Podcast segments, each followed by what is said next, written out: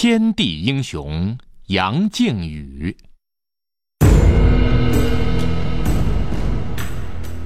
彭真同志在发表讲言的时候，说出了以下一席话：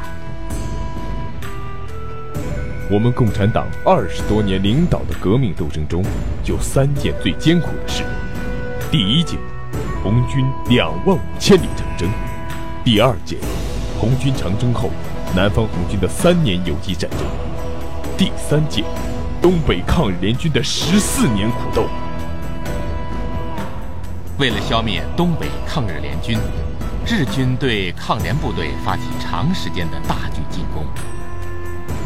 敌人为了能早日抓到杨靖宇，调集重兵对杨靖宇部队实行野蛮残酷的包围追击、疏避式、踩踏式的讨伐。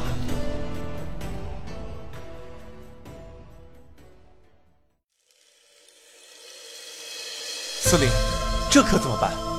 这鬼天气冻得要死人似的，我们棉衣又不齐，同志们很多手脚都冻伤了。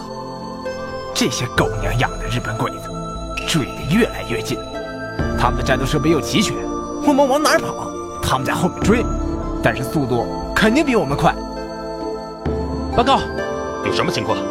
报告杨司令，古龙一郎带着部队包围了我们，据探查兵力初步估计四万多人。他们有什么战斗装备？天上有飞机探查，地面还有机枪大炮。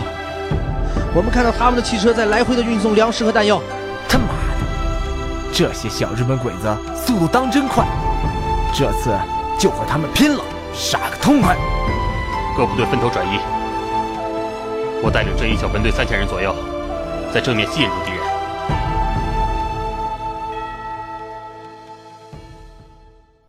很多年以后。曾经担任过杨靖宇身边警卫战士的黄生发老人回忆着当时的场景，仍旧能够让听着的人忍不住的颤抖。为了掩护各部队分头转移，杨司令带领我们三百多人在正面吸引住敌人，游击枪连开路，生生撕开了一条口子。但是，当我们经南脖子突围到了五金顶子时，敌人已经纠集了更多的兵力，我们甩掉一股又遇上一股，很难得到个休整的机会。这个鬼天气，裤子里都是冰甲儿，鞋子，哎，鞋子烂了吗？没有事儿，等着。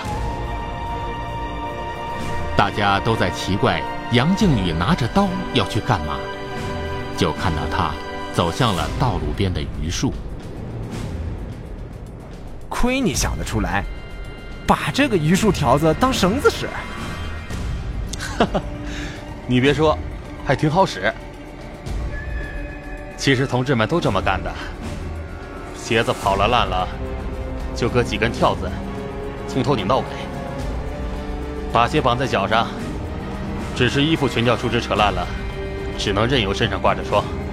什么时候找个休整的地方，生几堆火，好好的烤一烤，把这身子烤暖一点。这夜里头零下四十多度，大树都冻得嘎嘣响。我又何尝不想啊！我看着同志们冻得像个雪人似的，我心里比谁都焦急。但是，一生火。火光照出去老远，火焰飘起来，敌人马上会像绿头苍蝇似的扑上来。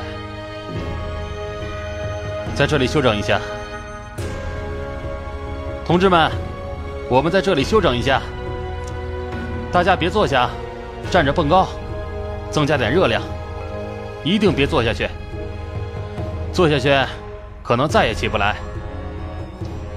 恶劣的环境侵袭着杨靖宇和他的士兵们，背后还有一群恶鬼一样的敌人。黄生发老人慢慢的诉说着当时的严峻。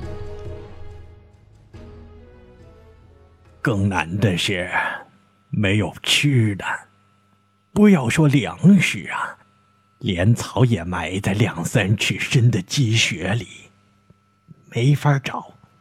没法挖。我们只好吃那难咽的树皮，先把老皮刮掉，把那层泛绿的嫩皮一片片削下来，放在嘴里嚼啊嚼啊，就是咽不下去，勉强吃下去了，肚子也不好受。在与日军反复周旋的过程中，为了缩小目标，杨靖宇把队伍。分成几个小组，他自己身边只留下了十几个战士。我们现在把队伍分成小组，分散突围。从这里，你带着这个小组，从这里，然后你带着从这儿。那司令，你怎么办？我带着十几个战士就可以。敌人现在要擒拿我，我引开他们。啊啊啊！啊啊！日军这时候抓到了一个汉奸，汉奸供出了杨靖宇他们。你说不说？不说的话，就割了你的舌头，再把你的头砍下来。不要啊！不要！太君，太君，我说，我我知道杨靖宇去哪里了，我都说。汉奸在杨靖宇的警卫向村民买粮食的时候认出了他们。就是他们，他们是杨靖宇旁边的警卫，抓住他们！残忍的日军缩小了搜索范围，并且杀害了杨靖宇身边仅剩下的两名警卫。这时候，杨靖宇只剩下一个人。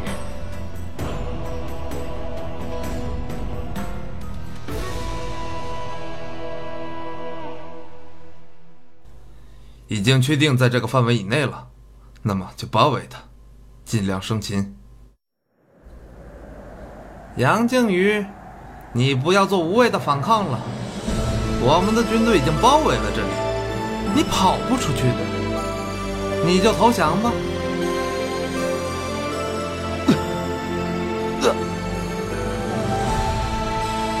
只要我杨靖宇还有一口气在，我绝对要誓死抗击这群日本鬼子。杨靖宇，放下武器，保留生命，还能富贵。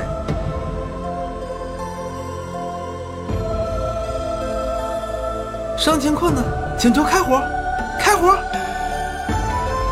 讨伐队不停地向杨靖宇开火，杨靖宇和日军交战二十分钟，有一枪打中了他的手腕，他依旧用另一只手和日军交战。讨伐队认为活捉他太困难，最后决定向他猛烈开火。最终，杨靖宇英勇就义。哦天哪！发现什么了？你看他的胃里竟然没有粮食。什么？这些是？是枯草树皮，还有棉絮。天哪！民族英雄杨靖宇在山林中与敌人激战数日，受伤多处，后被敌人包围。